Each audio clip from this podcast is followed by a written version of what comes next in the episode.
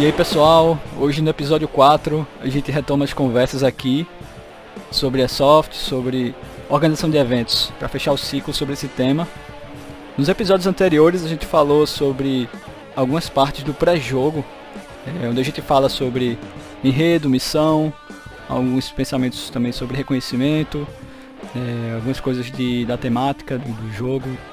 Dessa vez a gente vai olhar para a organização de evento separada em três fases: pré-jogo, durante o jogo e o último que é o pós-jogo. Sendo que nesse pré-jogo a gente abordou esses temas aí que a gente falou nos episódios anteriores. E estamos aqui com nosso G3, Tota. Fala pessoal. Estamos aqui também com Valente, nosso G17. E aí rapaziada. Contamos também com a presença de Tanque, G18. É isso aí pessoal, tamo junto e vamos para mais um episódio. E eu aqui, G21 de menor.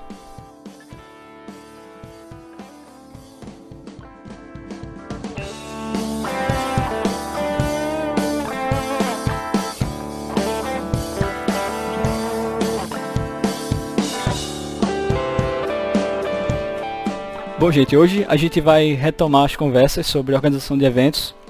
Nos episódios anteriores, especificamente no episódio 2 e no episódio 3, a gente falou da vertente mais temática dessa, dessa organização. E agora, uma, uma outra frente que roda em paralelo a essa é a questão administrativa desses jogos. Então, é, a gente vai abordar isso hoje. E aí, começando então com, com você, Tota que, é que a gente tem para adicionar aí?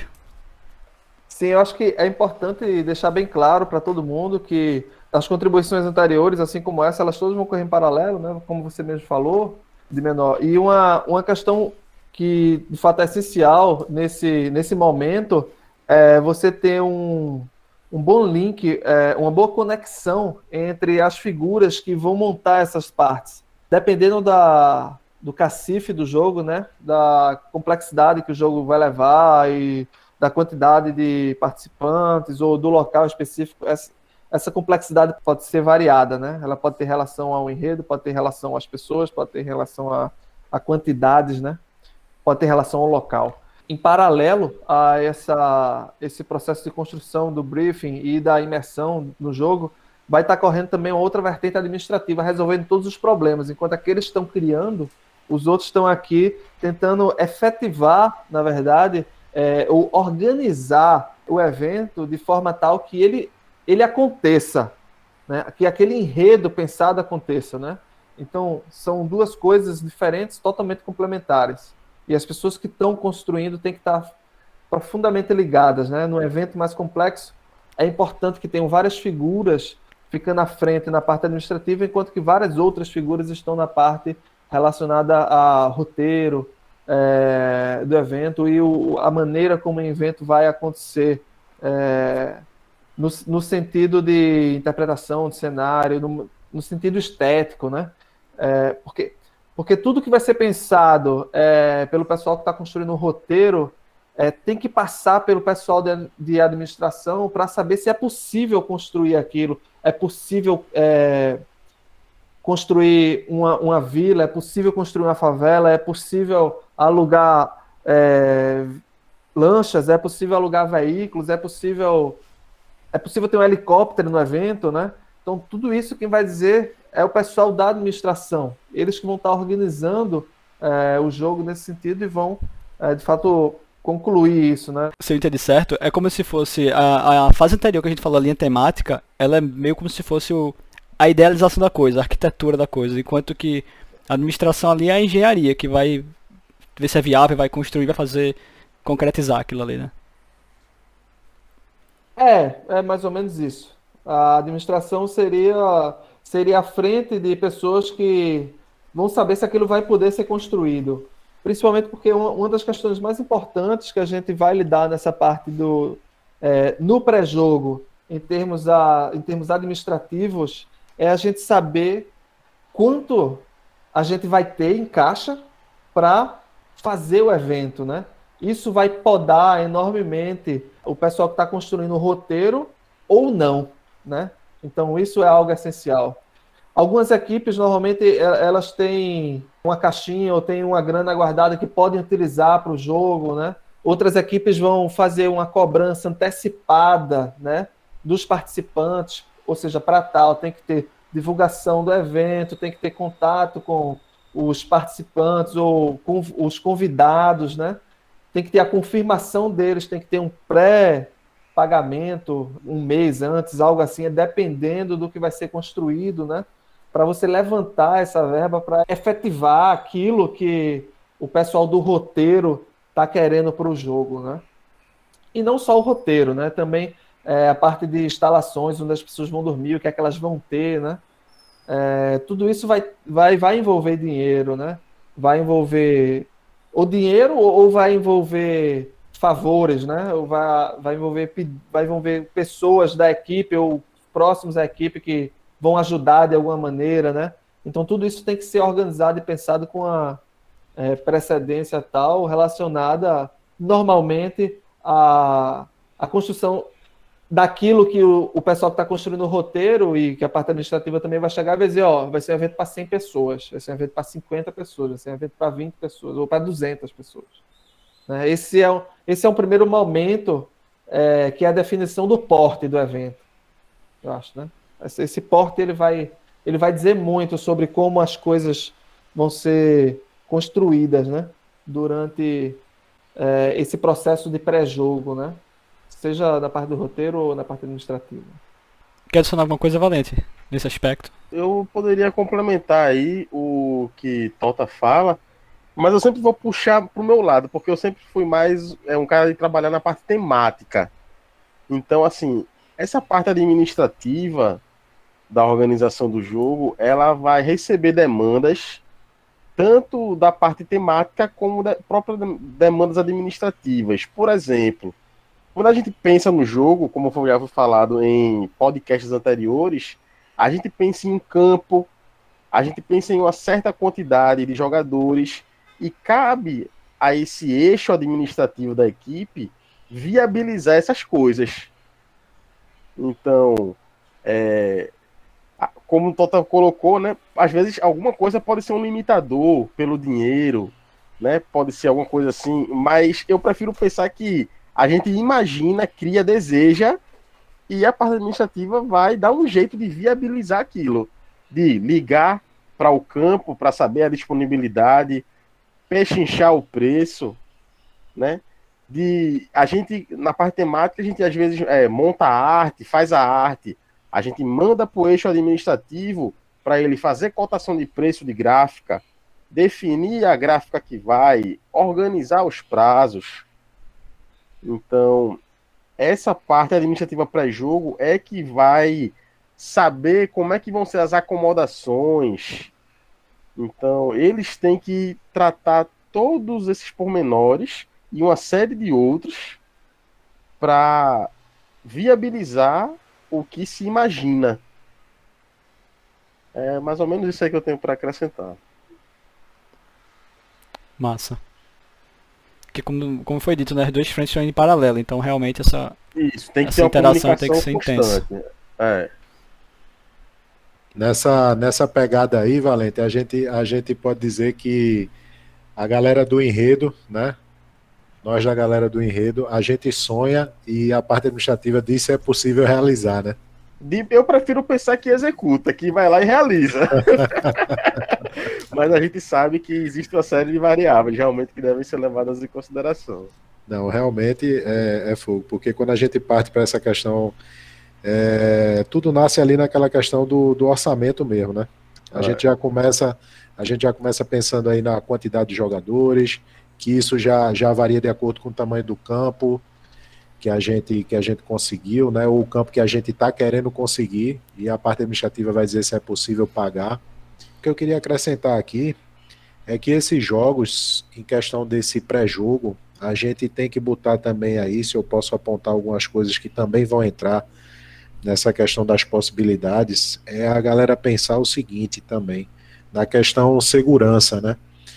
É, eu acho que é uma coisa importante aí no pré-jogo. O pessoal vê a, a quantidade de pessoas que está se estimando né, para um determinado tamanho de evento. Porque quando a gente fala de jogo aqui, pode ser um jogo pequeno, como pode ser também um jogo grande, que normalmente leva o nome de operação, né?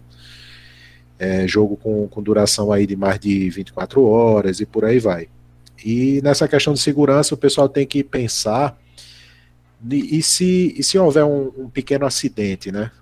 Uma coisa, uma coisa simples aí, uma questão de uma, de uma torção de, de pé, né? Ou, ou, uma queda aí com, com escoriações, com aquelas raladuras, sei lá, quebrar um braço, um negócio, enfim. Isso, isso é um, uma coisa que, que eu acho importante frisar, que a gente, a gente sempre se preocupou, né, na, nas organizações dos nossos jogos, em pensar nisso aí também, na, na questão desses custos. Então, se o, se o teu evento, pela quantidade de pessoas, é interessante botar alguns socorristas, né? Se esses socorristas vão ser contratados ou se, ou se tem alguém da equipe que tem esse, esse treinamento, tem essa formação e pode dar esse trabalho aí pela, pela equipe e tal. Se já cabe, se já comporta uma ambulância de plantão, né? Ou até nos jogos mais simples que a gente fez, a gente sempre pensou até um carro, né? um, um veículo um, de um dos nossos, né? ficar à disposição, já tudo tudo previamente planejado. Isso, ó, se acontecer alguma coisa, é, é tal pessoa que vai dirigir, vai ser o carro dele e tal. Então, a, se ele está participando ali como organização, já vai ser ele que vai ser acionado para não ficar aquela coisa perdida, né? Na hora da emergência, o cara ficar confuso, eita, quem vai levar? Para quem eu vou ligar? Então, acho que isso aí também é uma, uma coisa interessante para se pensar. Essa questão de, de dar um, um, um, dimensionamento a essa questão da segurança. O que é que vai precisar no, no evento?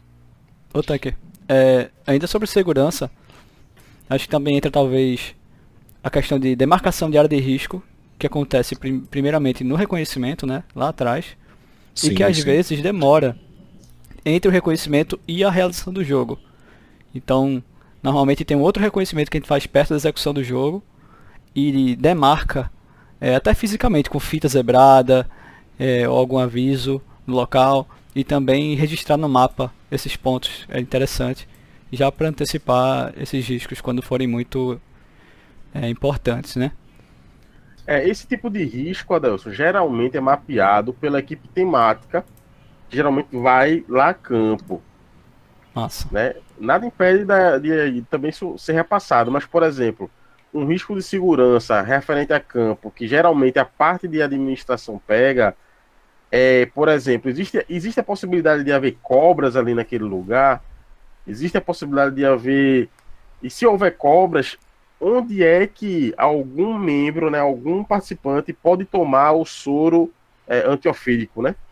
Onde é que estão os hospitais que podem atender essa emergência? E essa informação ser repassada né, administrativamente no briefing e ser de conhecimento amplo de todos os participantes. Então, é, eu acredito que essa seria uma iniciativa que a parte administrativa poderia pegar, né? Massa. Sobre, sobre segurança ainda, eu vejo que tem aqui algumas coisas sobre aviso a entidades, por exemplo. No caso de, obviamente, jogos são em áreas privadas, né?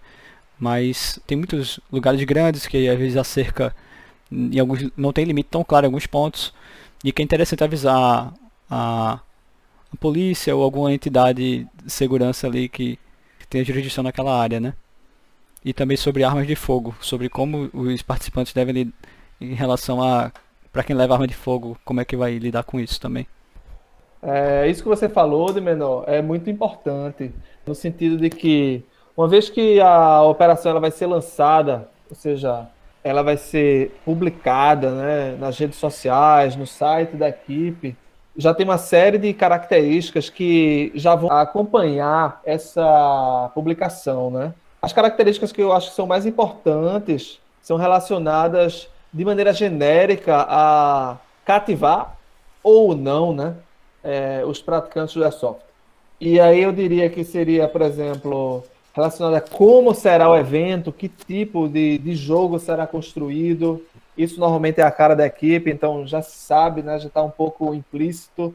qual é o local do evento, qual a data, né? Vai ter dormida, como vai ser essa dormida, é, e quais são as regras é, do evento, né? E aí inclui isso que você falou de menor, a questão do, é, da pessoa não poder levar armas de fogo, quais são os limites de FPS e características gerais relacionadas ao evento, né? Então, a partir do momento que a, a parte administrativa faz uma publicação, o pessoal de é, relações públicas, podemos dizer assim, faz uma publicação disso, as pessoas já vão começar a ver o evento e elas já vão começar a pedir respostas, né? Porque vão aparecer dúvidas e aí já tem que ter inclusive uma pessoa responsável nessa parte administrativa para responder essa demanda, para responder esse pessoal, né? E essa mesma pessoa, ela responsável pela, por essas relações públicas, ela vai acompanhar esse pessoal durante todo esse processo de pré-jogo, né? Ela vai, na verdade, ela vai separar as pessoas, cada um em sua área, por equipe, é, por semelhança ou por vontade né, da equipe especificamente. Posteriormente, é, segundo a lógica do, dos roteiristas do evento, essas pessoas vão ser subdivididas em grupos maiores, elas vão ser alocadas em grupos, elas vão ser OP4, vão ser é, Bluefall, o que é que elas vão ser, né? Possivelmente pode ser criado um, um grupo de WhatsApp que as pessoas de Bluefall, por exemplo, vão pertencer a um grupo, as OP4 vão pertencer a outro grupo, e esses grupos vão sendo alimentados já com é, vídeos ou textos relacionados ao enredo, já para a pessoa ir aclimatando, né? Isso a gente já conversou é, no nosso podcast anterior, né? E, ou seja, a partir da publicação, da oficialização de uma data, de um local e das regras, o evento começa aí, né? Então são meses antes do evento acontecer, ele já começou, já tem pessoas perguntando. Então, o pessoal de administração já vai estar trabalhando aí intensamente, né? O pessoal do roteiro pode ainda estar construindo, lapidando o roteiro nesse momento, porque aí você vai sentindo como as coisas vão se desenvolvendo e o pessoal de, administra de administrativo é, são eles que vão estar à frente nesse momento, né? O pessoal do roteiro vai estar atrás só olhando, né? Massa. É, sendo assim, eu acho que agora é o ponto da gente parte é, do pré-jogo para o durante o jogo, né? Vocês querem falar alguma coisa mais de pré-jogo antes dessa passagem? no nosso formulário de inscrição a gente sempre fala das alergias e pede um telefone de contato para emergência. Boa, Flaviano. Como é, o seu Flaviano aí também mencionou, é uma característica importante do formulário de inscrição, né?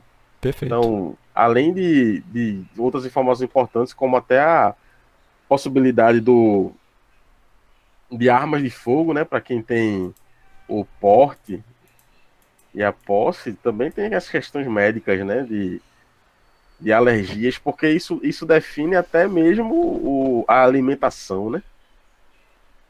Sim. O que é que se vai comer, o que é que vai ser distribuído para os participantes. Boa. Então vamos, vamos partir agora para falar do o que, é que a gente tem a adicionar da vertente administrativa durante o jogo, né? Em relação a, ao o evento especificamente, né? Ele às vezes o, a própria lógica do evento para o pessoal da administração, é, ela começa, podemos dizer assim, um dia antes, talvez, é, quando são eventos grandes que vão vir pessoas de outros estados, é, eles podem vir de carro, de avião, né? Às vezes eles não conhecem a área, é importante talvez alguém da administração recebê-los, pode ser no dia anterior, pode ser no mesmo dia, bem cedo, em algum local que seja um ponto nodal na cidade, né, para levá-los até o local do evento. Então, o pessoal da administração já tem que estar aí disposto, já tem que ter um número ativo para receber ligações de quem que for, né? Porque, e ele vai receber ligações de pessoas que vão atrasar, que aconteceu X, aconteceu Y, né? Então é importante que essa pessoa que esteja como relações públicas no evento tenha já disponibilizado seu telefone, as pessoas vão de fato entrar em contato com ela e ela tem que estar sempre ativa, sempre ativa, não pode deixar de atender as pessoas que têm as dúvidas, porque às vezes é uma emergência, né? E a partir desse momento, desse translado, dessas pessoas que têm mais dificuldade de chegar no local, e aí começa toda o teatro de operações, né? Ele, ele começa a acontecer do lado de fora, né? As pessoas da administração já estão mais engajadas, tem, a, tem aquele traquejo mais militar, quando elas vão recebendo os demais, né? Às vezes não, é aquela... carrega o pessoal naquela brincadeira, naquele tom saudosista, né? De saudade e tal. Saudosista de saudade ficou massa. Mas e aí a gente tem as questões básicas do jogo, né? E, e aí eu vou falar algumas aqui, não sei se o pessoal aí vai querer complementar. É, logo na chegada, acomoda o pessoal e aí eles saem logo para fazer a clonagem. Clonagem. É, dentro do limite estabelecido pelas regras do jogo, né? Se tiver um pouco mais, não tem problema, simplesmente não joga com aquela arma, sem estresse nenhum, né? Pode ficar sem arma, mas joga de coadjuvante. Ou seja, é importante que uma organização ela não, não fique abrindo exceções para todo mundo. Se está ali no caderno de regras, é para ser seguido.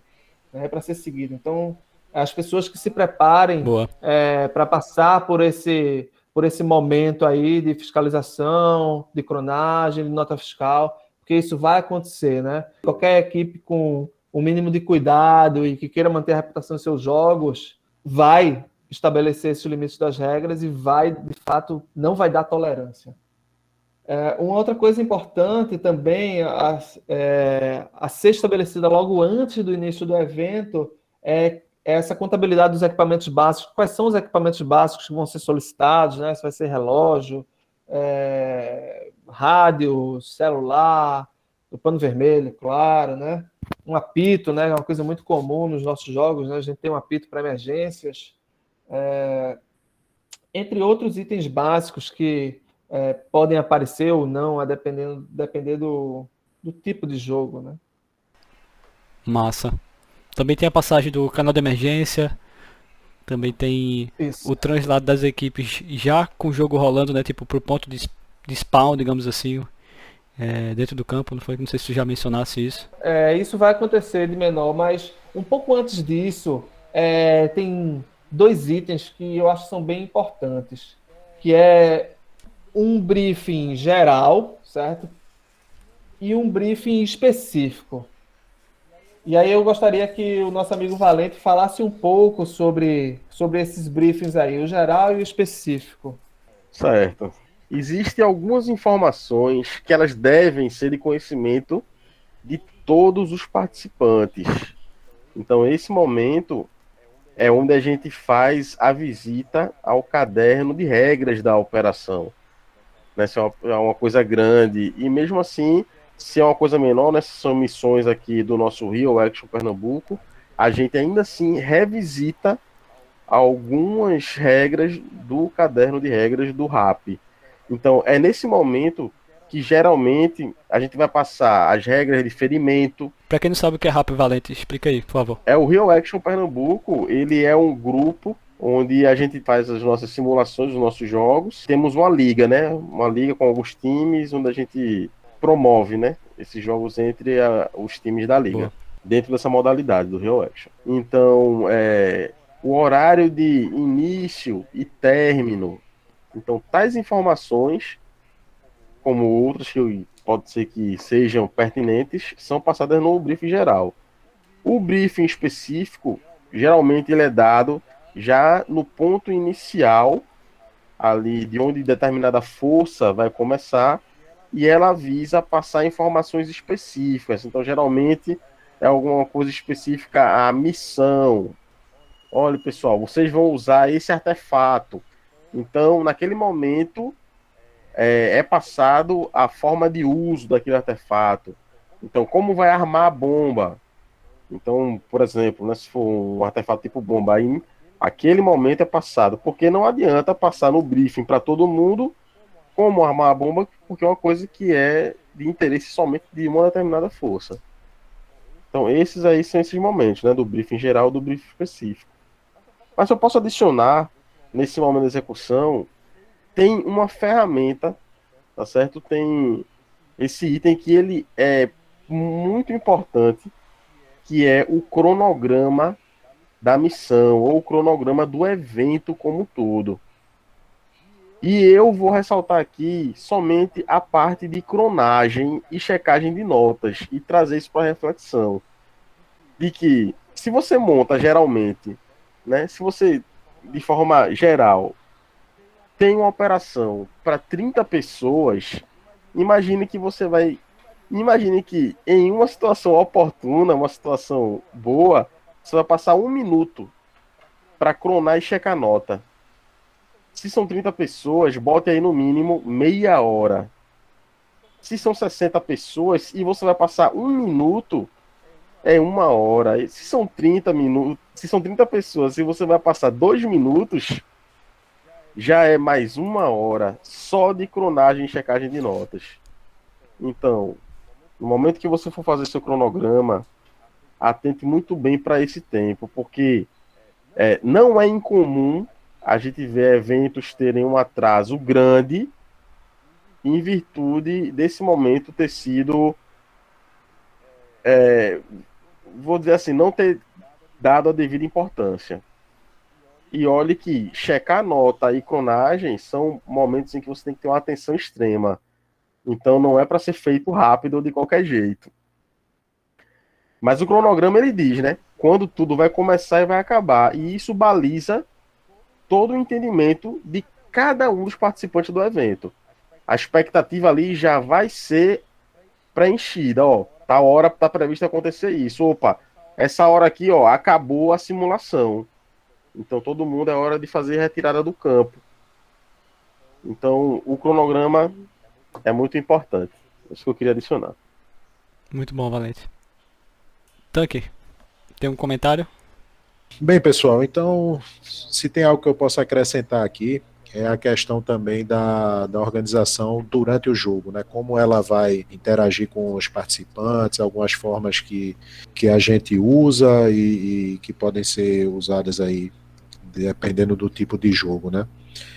É, a gente costuma no, nos nossos jogos, aí é nosso estilo, não, não é regra nem, nem a forma correta, né? Cada um se encontra a sua forma ideal. Mas enfim, a gente tenta buscar é, o mínimo possível de, de intervenção da organização de forma muito direta. É aquela história que eu acho que a gente já tocou até no assunto no, na parte de, de enredo, né? Quando a gente falou sobre enredo e tal, da parte temática.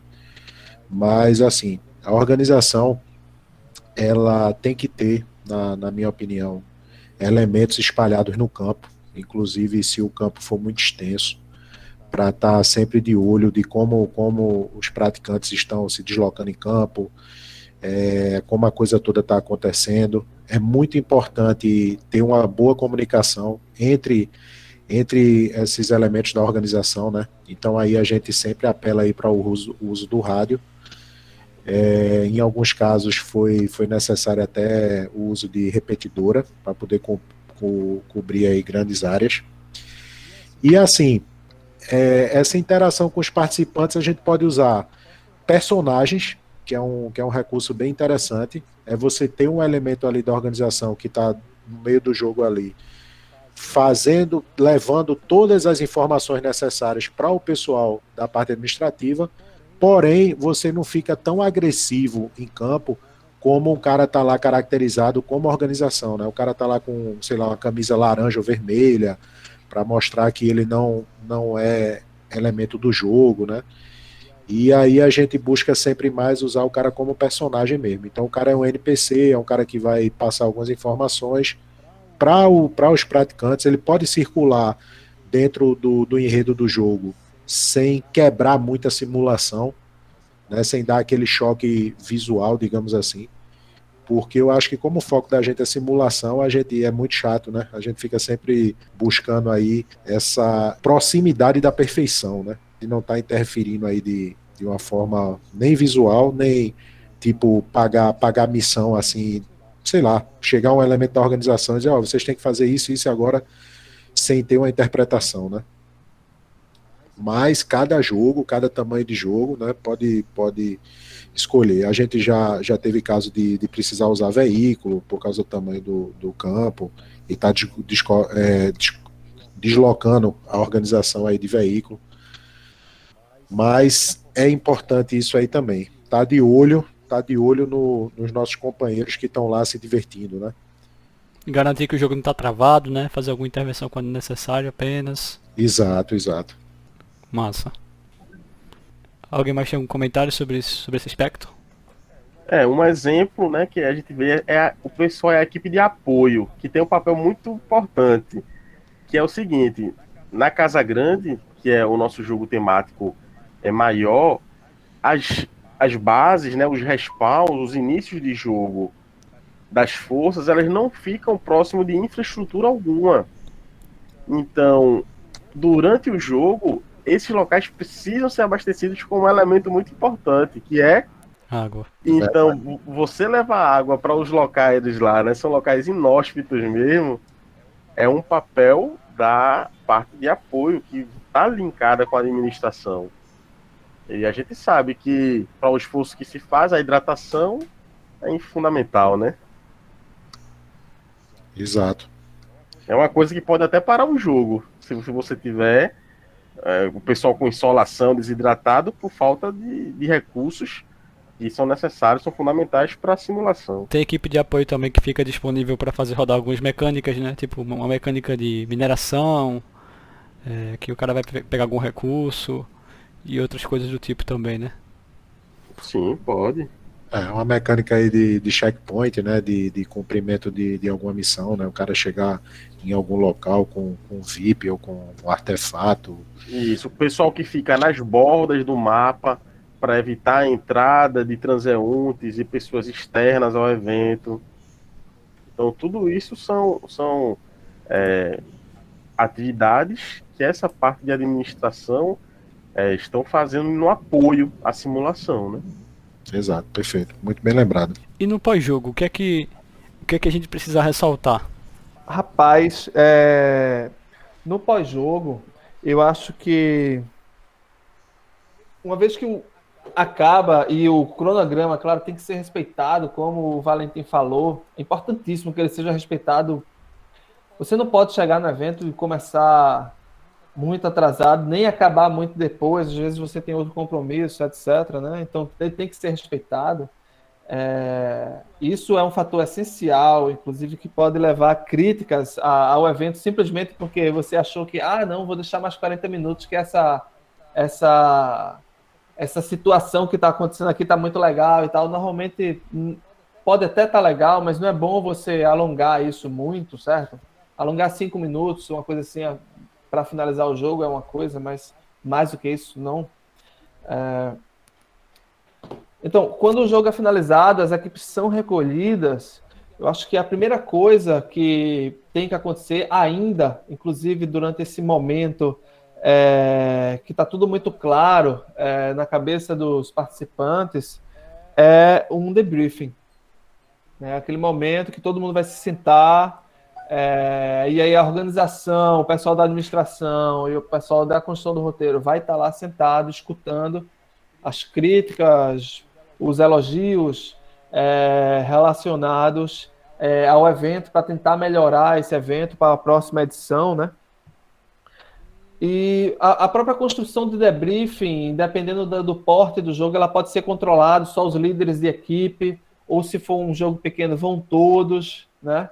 É, e aí é importante frisar a, a, importância que o líder de equipe tem como representante de todos os seus jogadores, né? Ou seja, se um líder de equipe vai e fala que foi tudo bem, e um jogador depois sai criticando que aconteceu alguma coisa ruim e tal, ele devia ter passado para o líder de equipe, para o líder de equipe ter passado é, no debriefing, né? Essas informações. Então, é importante que a equipe também seja bem madura e preparada para responder a um debriefing que só vão os líderes de equipe. E claro, depois disso, eu acho que é, normalmente tem os prêmios, né? É, os patches, é, os bordados de mérito, se vão, se vão ter ou não, dependendo do evento, né? E claro, uma confraternização, né? Por que não, né? Aquele momento que todos vão estar lá conversando, é, sobre o evento, sobre o que aconteceu, vão estar comendo, vão estar socializando um pouco, né? Eu acho que isso faz parte é, de um jogo, seja grande ou seja pequeno, né? Depois do debrief, o pessoal sempre fica conversando um pouco e, e em um jogo menor, isso pode ser um, não uma confraternização, no sentido que você vai parar para sentar e comer, mas você vai socializar um pouco com seus colegas, né? Isso, isso acho que é importante. É bom, é bom separar um pequeno tempo, é, imaginando um pequeno tempo para isso. Eu acho que é importante ter algumas comidas, algumas coisas que vão ser dadas, né? Ou se o pessoal vai ficar, se tem uma piscina no local, o pessoal vai ficar tomando banho de piscina, né? Aí gosta de uma comida.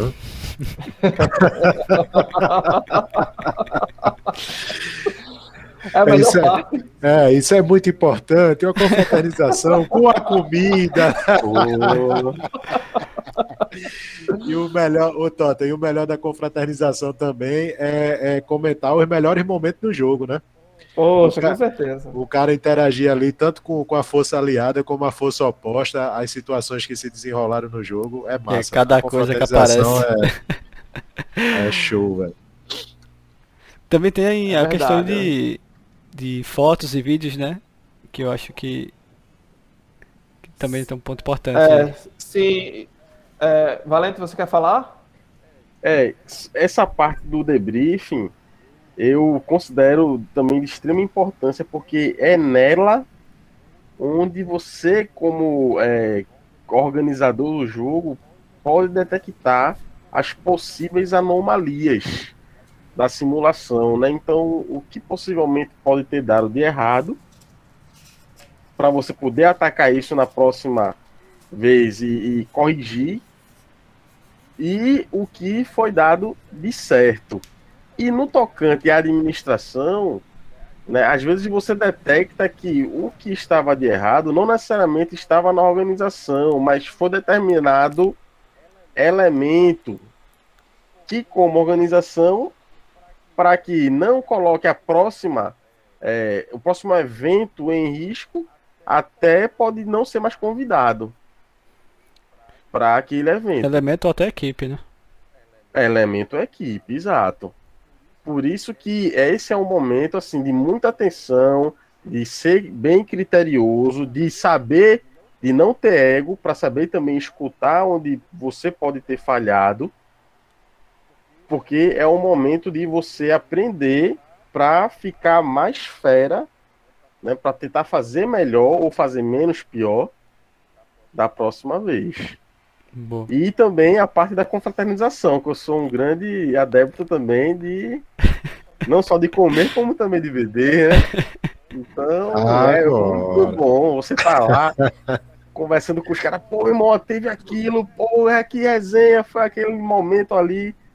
Porque são esses momentos aí que vai fazer não só a missão, né, como a experiência como um todo ali ficar né, nas nossas memórias. Que a alma do, é a alma do corpo, né? Como a gente fez a analogia. É a alma, é. é dos episódios. é, uma outra coisa é, que eu acho importante falar aqui rapidamente, e isso, isso não vai ajudar somente a administração, é, mas também para ajudar as equipes que estão participando desses jogos e estão participando dos debriefings, é o seguinte. É, o debriefing ele é um momento que é ele é um momento dedicado à construção de críticas, certo? Claro que você tem que ser é, como qualquer pessoa social, você tem que ser civilizado, certo? Mas você tem que tecer todas as críticas necessárias àquele tipo de jogo. Então não adianta você construir uma crítica é, relacionada a um tipo de jogo que não foi aquele que aconteceu.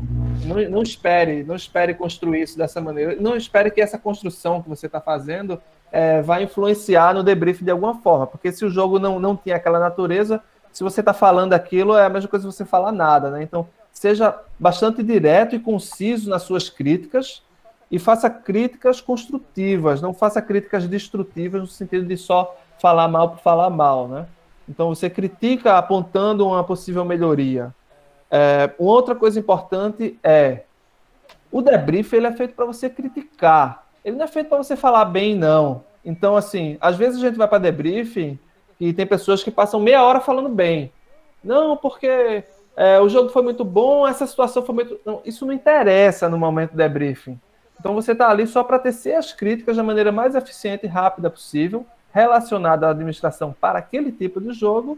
E aí no final você pode falar, não, eu tenho essas críticas e tal, mas o evento foi, foi legal. Beleza, não, não precisa se alongar mais do que isso. Né? Você pode concluir dizendo que o evento foi um bom evento, notavelmente, mas que tem essas críticas. Mas não precisa ficar falando assim, enchendo a língua e falando bem, Ô, bem, Tata, bem. Isso É, é perda de tempo. eu acho. Deixa a turma elogiar. Tota. O que- assim, O que, eu- o que eu ia dizer é que talvez se, se eu entendi corretamente, poderia, a gente poderia reduzir como a hora do debriefing é a hora de dizer o que é que precisa mudar e o que é que precisa continuar. Então o elogio seria meio que o que é que deu certo, que foi diferente, por exemplo. Teve uma dinâmica diferente que deu certo, que de certa forma seria um elogio, né? Mas que tipo é interessante para a organização saber que aquela dinâmica deu certo e funcionou, né? Um exemplo disso seria tipo uma dinâmica de, re- de revista usando é, Joaquim Pô, que eu acho que foi é um exemplo. Não, não ficar naquela na, naquela babação, né?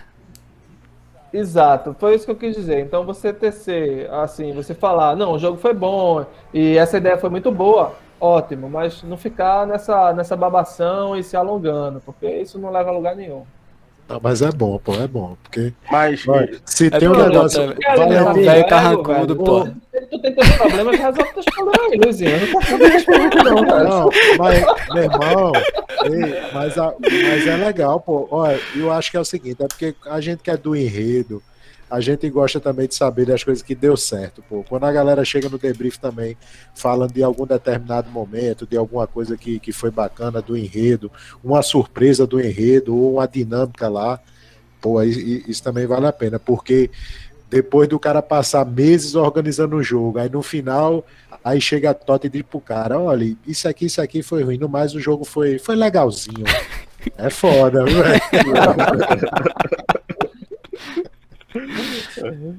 eu acho que é por isso que o debriefing da Casa Grande ele ocorre simultaneamente com o churrasco. Que já é falar Exatamente. pouco que foi direto pro churrasco. Já é, já, já é estratégico.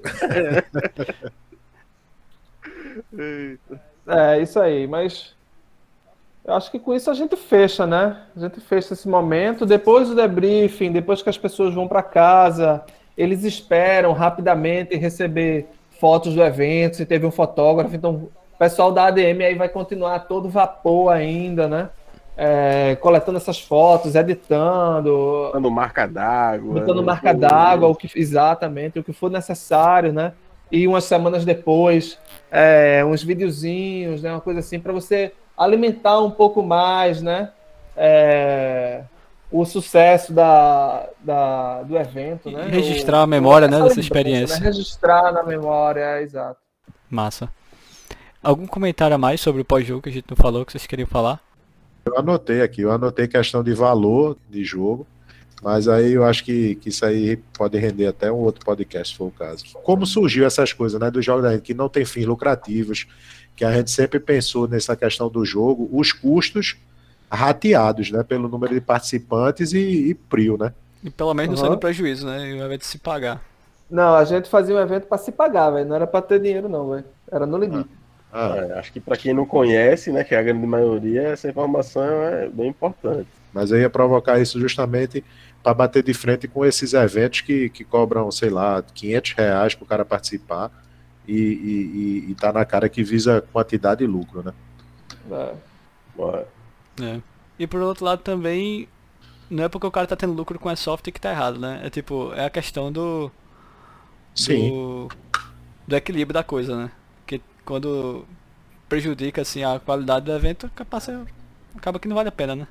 É, mas é é a questão de, tipo, é um evento, vou falar nem um evento, vou falar uma simulação, para ela ter qualidade, ela tem que ter operadores de qualidade. Então, se você não tem um critério na hora de convidar os participantes e o único critério se apenas o financeiro, então, de repente, você pode pagar caro para estar simulando com alguém que não vai ter uma experiência, não vai.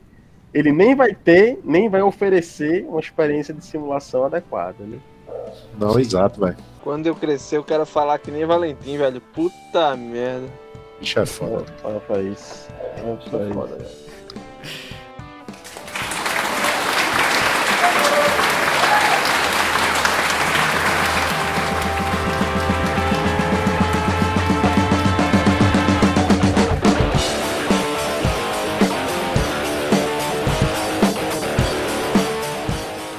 Então é isso, pessoal. Assim a gente encerra nosso quarto episódio do nosso podcast. Como vocês podem ver o tema aí, a gente tenta fechar o ciclo sobre organização de jogos e eventos em Soft Real Action. Durante esse episódio, vocês podem ver que um dos nossos integrantes falou ali no meio e ele não se apresentou no início. É, isso é porque a gente tenta fazer o mínimo é, de organização para esse projeto funcionar e a gente estabelece o número de convidados é, e que pessoas são essas inicialmente para garantir a presença e outras pessoas daqui podem chegar como ouvintes acabam contribuindo é, de uma forma mais pontual durante a conversa. E, e é isso, a gente está aqui para tentar contribuir com a comunidade do Airsoft, especificamente do, do Airsoft Real Action, como a gente sempre fala, mas obviamente que qualquer modalidade que se sentir é, representado ou tiver interesse é super bem-vindo, a gente entende que o importante é cada um se encontrar dentro do Airsoft, dentro da lei, é, dentro do, do bom senso, de uma forma que seja saudável para todos, isso é o que importa.